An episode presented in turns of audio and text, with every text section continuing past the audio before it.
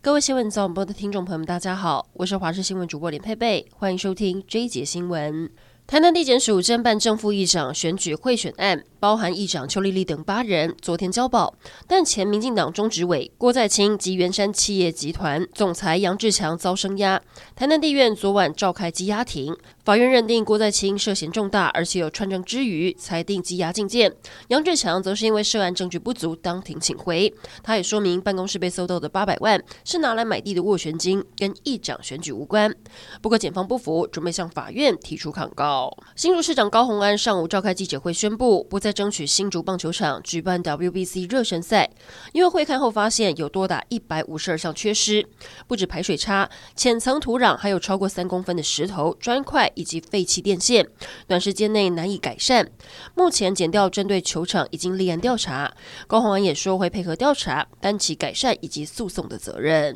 台北市立委补选进入黄金七十二小时冲刺，国民两党候选人王宏威、吴一农今天都以车队扫街向选民拜票。昨天两个人。都参加了补选的唯一一场电视证件发表会，王宏威却说只是证件发表会，却不是辩论，直呼可惜，也说自己对吴怡农的政策提出质疑和讨论，哪一句是谩骂？吴怡农则说喊他脓包，难道不算谩骂吗？两个人再度隔空交火。国民法官元旦正式上路，只要经过检察官提起公诉，并由地方法院一审的案件符合十年以上刑期，而且是故意犯罪而发生死亡的结果者，就要执行国民参与审判。台中地检署四号侦结了一件去年发生的业务员杀人案，因为符合故意犯罪而发生死亡结果者，经过电脑抽签，确定这起案子成为全台第一件由国民法官审理的案件。雪地救援意外发现绝美景色，苗栗警消接到通报，有一名女登山客。韧带疑似受伤，走不动，在雪山翠池山屋等待救援。当时是跨年前夕，天气寒冷，又下雨下雪。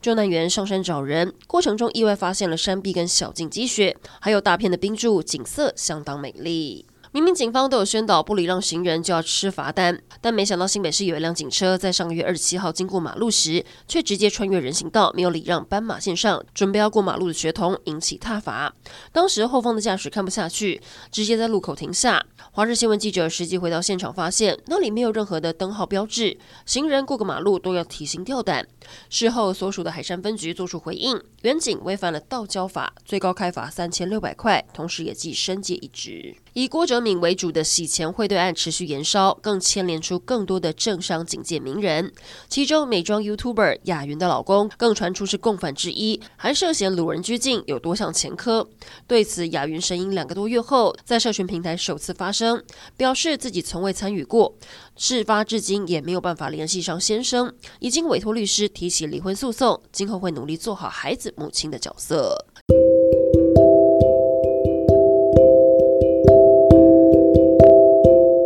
以上整点新闻，感谢您的收听，我们再会。